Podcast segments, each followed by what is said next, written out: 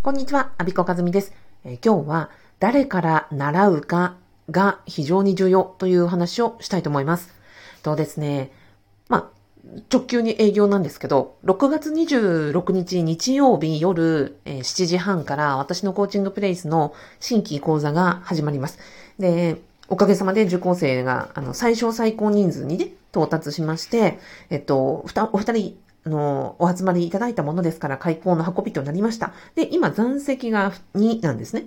なので、まあ、もしこの放送聞いて、おっと、ピンときたという方は、ぜひですね、コメント欄に、あの、お寄せください。もしくは、コーチングプレイスの、まあ、公式のホームページから、まあ、アビコの講座に興味あるというふうに言っていただくと、まあ、体験とかですね、うんと、なんだろう。別にやめるも全然ありだし、まあ、なんかピンときたらちょっとご連絡いただけたらなって思うっていう話なんです。で、いや、実はね、コーチングプレイスの講座、今、これで週5コマなんですよ。私のね、スケジュール的にも本当カツカツで、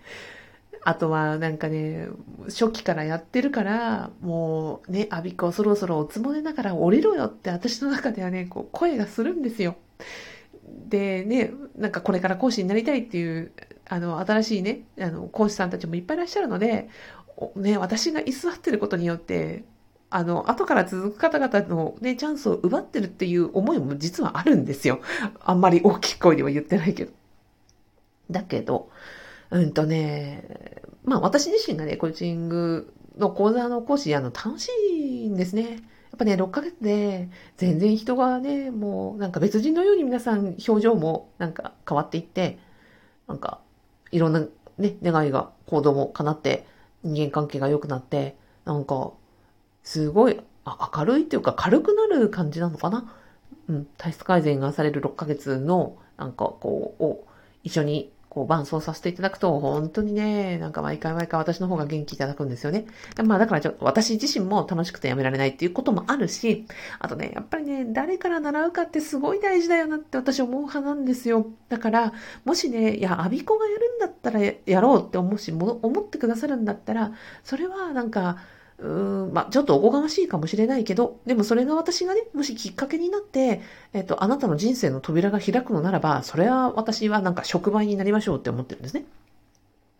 例えばですね、いや、それ何を言ってるかというと、例えば私、学生時代、英語がすごい苦手だったんですよ。うん、偏差値で言えば50代後半ぐらい。なんか、好きでもないし、なんか外国人のこう、英語のね、クラスとかに、なんか塾とかにも行ってみたけど、やっぱりなんか好きじゃなかった。だけど、高校3年生かね、2年生かなの時に、代々木ゼミナールのなんかこう、夏季講習みたいな時に行って、そこで出会ったですね、山田博先生っていう先生がね、もうめちゃくちゃ私の中ではね、大、もうなんか、ぽ、なんですか、もう大好きだった、大好きになっちゃったんですよ。えっ、とね、パンチパーマで当時50歳ぐらい、年中半袖を着ていて、諸君とかっていう、ちょっとね、今言う、今で言うなんか右翼寄りの、でもね、東大卒でむちゃくちゃ頭が多分すごいいいんだろうと思うんですね。なんかね、その独特のキャラに私はもう魅了されまして、わーってめっちゃ楽しいと思って、なんかその先生のトークを聞くためだけに英語のクラスに毎週毎週毎週すっごい通ったんですね。そしたら、もう先生が言う言葉、一言一句聞き逃すまいとしてこうメモバーって取ってるじゃないですか。そしたらもうね、山田節に洗脳されて、えっとね、うん、浪人して、えー高2、高3、浪人して、最後、私、偏差値ね、72とか3まで行ったんですよ、英語。結構すごくないですか？偏差値58だった私が72まで行って、全然英語じゃ困らないようになったんですね。まあもちろん今は全然ダメですよ。だけど、そんな風に習う人が変わることによって、その科目だとね、なんか楽しい思い出になるって、あなたもきっとなんか経験あるんじゃないかなと思うんですよ。で、あとは、なんだろう。うんこないだね、ファブっていう、その、アビコカズミの副業不動産ゼミというのを5月28日に立ち上げて、えー今ですね、おかげさまで36人ぐらい、あの、集まってね、くださってるんですが、その中で、なんでね、ここに入ってくださったんですかって言ったら、あもちろん前の前からね、興味はあったんですけど、なかなか自分では始められなくて、でも、アビコが始めるんだったら、この、これのタイミングだと思っていいやで入りましたっていう方が、ほ、もう、80%ぐらい。残り20%は何だったかというと、不動産は興味ないけど、アビコがどんな風になんかこのスクールを運営していくのかの方に興味があるから、そっちを学びたいみたいな。あ、どうぞどうぞと。まあ、なんですよ、そのね、アビコという人間がやってることが面白そうだって思ったね、思ってくださるっていうことによって、あなたの人生の何かの扉がね、ポンって開けば、それってもう、すごい、私はね、あの、喜んでやりましょうっていう感じがあるんですよ。で、うんと、キャリア理論の中にね、うんと、偶発性、クランボルツという人が、えっ、ー、と、偶発性理論というのをね、唱えてまして、うん、いろんな人のキャリアを分析したときに、偶然たまたまなんとかになったから、この人はこういうキャリアが築けたとか、こういう道を歩んだっていうのがあって、偶然による要素がその人のキャリアを築くっていう理論があるんですね。それってすごい大きい割合なんですよ。で、私自身もたまたま最初新卒の時に人事部に配属されたからなんか相談業、なんか相談を、採用研修で社員から相談を受けるようになり、今ね、こうやってなんか相談業を教える人になっているわけですよね。だったりとか。あとは、そうですね。うん。人との出会いなんてもみんなたまたまだったりね、配属だったり、友達がたまたまやっていたからこっちになりましたとかっていうのはあるじゃないですか。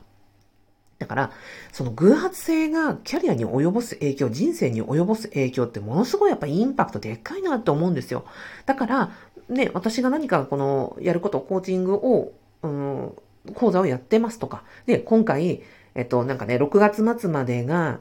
えっと、今の値段のお安いお値段で、7月からね、値段、値上げするんですって、スクールでは。で、そこに2万4千円ぐらいの差額があるんですよ。要は、今月中に申し込めば、ね、そのと、2万4千円、ん？かな？なんか安い。来月申し込めば同じ講座なのに、ね、それだけ高くなっちゃうわけですよ。えー？って高くなるの嫌だって思って、でもこれも偶発性なんですよね。ただ、高いの嫌だからちょっとなんか、えいって申し込んじゃえって思って、ポンってなんか、あの、一歩を踏み出したら実は面白いかもしれないし、ね、別にそこで、なんか、いや、違ったな、つって、後でやめたって何の痛みもないわけですよ。で、なんかその、うん、一歩を踏み出すときに、まあ、アビコがいるからって思ってくださったなら、それは本当にとってもとっても光栄なことだなって思ってるんですね。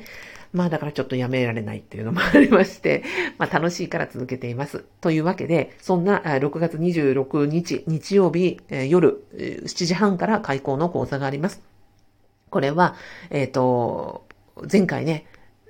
前回か、半年？うんと、去年6月だそうですね。去年6月に、実は日曜を、うん、夜、8時だったね、あの時はね、確かね。で、8時でこう開校したのが去年の6月6日だったんだそうですね。あの、受講生の荒井ちゃんが教えてくれました。で、そこで半年間やりましたと。で、その次、やっぱり日曜夜の講座はすぐ埋まっていて、えっと、ん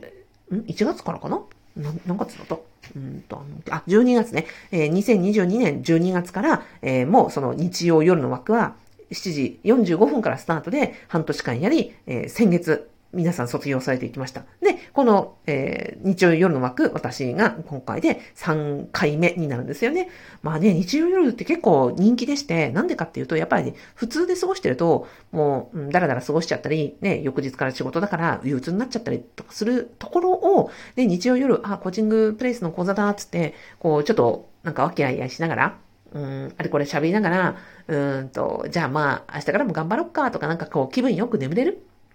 そしたら一週間が気持ちよく過ごせるっていうので、すごくね、好評なんですよね。はい。ですので、まあ、この放送を来て、あら、えー、なんか日曜夜にちょっとなんかやりたいなとか、今6月26日からスタートするとですね、実は今年のクリスマス頃にコーチングプレイス認定コーチになれるんですよ。で、6月後半なんかやってみたいなというふうに思っておられるあなたがいらっしゃいましたらば、えー、コメント欄とか、あとはあの、コーチングプレイスというふうに検索していただきますと、スクールのところが出てきまして、えー、そこであの、チャットボットとか問い合わせフォームありますので、そこを見ていただけたら大変嬉しいです。えー、以上を、今日のテーマ何だったっけ？えっ、ー、と、あ、そうそう。誰から習うかは非常に重要。で、まあ、アビコにね、興味、このラジオを来て来てくださっている方は、ね、なんかこう、アビコのお面白いところになんか、なんですかね、あの、興味を持ってくださっている方ばっかりだと思うので、もしまだ、あの、コーチングプレイスで受講されてない方がいらっしゃいましたら、興味持っていただけたら大変光栄です。はい。最後までお聴きいただきありがとうございました。アビコカズミでした。